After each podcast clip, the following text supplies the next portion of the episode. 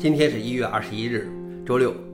本期是非常吉利的硬核观察第八百八十八期，我是主持人硬核老王。今天是年三十，祝大家新春快乐，阖家安康。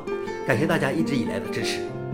本期的观察如下：第一条，谷歌请回创始人，帮助谷歌以打赢 AI 之战。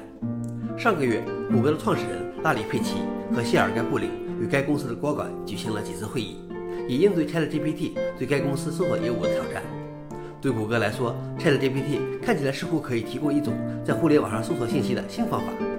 这两位创始人自2019年离开谷歌的日常工作后，就没有在该公司待过多长时间。他们审查了谷歌的人工智能产品战略，批准了将更多聊天机器人功能纳入谷歌搜索引擎的计划，并提出了想法。消息来源：纽约时报。老王点评：当年靠着搜索变成了一家独大。如今却有可能被 AI 掀翻。第二条是，苹果开源了四十年的 Lisa 操作系统。作为苹果 Lisa 电脑发布四十周年庆典的一部分，苹果通过计算机历史博物馆公开了 Lisa OS 3.1操作系统的源代码。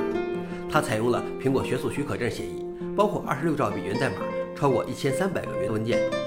苹果 Lisa 发布于一九八三年一月十九日，其名字来自于乔布斯的女儿。它是一款基于鼠标 GUI 的商用计算机。但由于太过昂贵，而在商业上失败。苹果于1985年终止了该项目，但它为之后的 Macintosh 奠定了基础。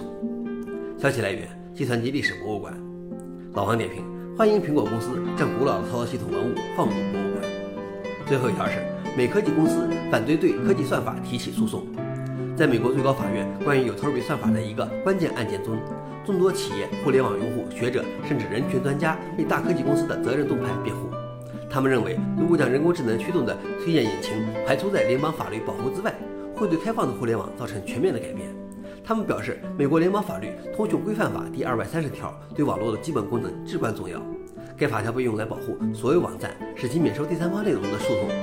他们认为，允许对科技行业算法提起诉讼的裁决，可能甚至会导致未来对非算法形式的推荐提起诉讼，并可能对个别互联网用户提起有针对性的诉讼。消息来源：CNN。老王点评：算法有罪吗？有意的算法作恶应该被惩处吗？无意的算法错误应该被惩罚吗？黑盒式的 AI 决策责任应该由谁承担？这个信息时代打破了很多既有认知。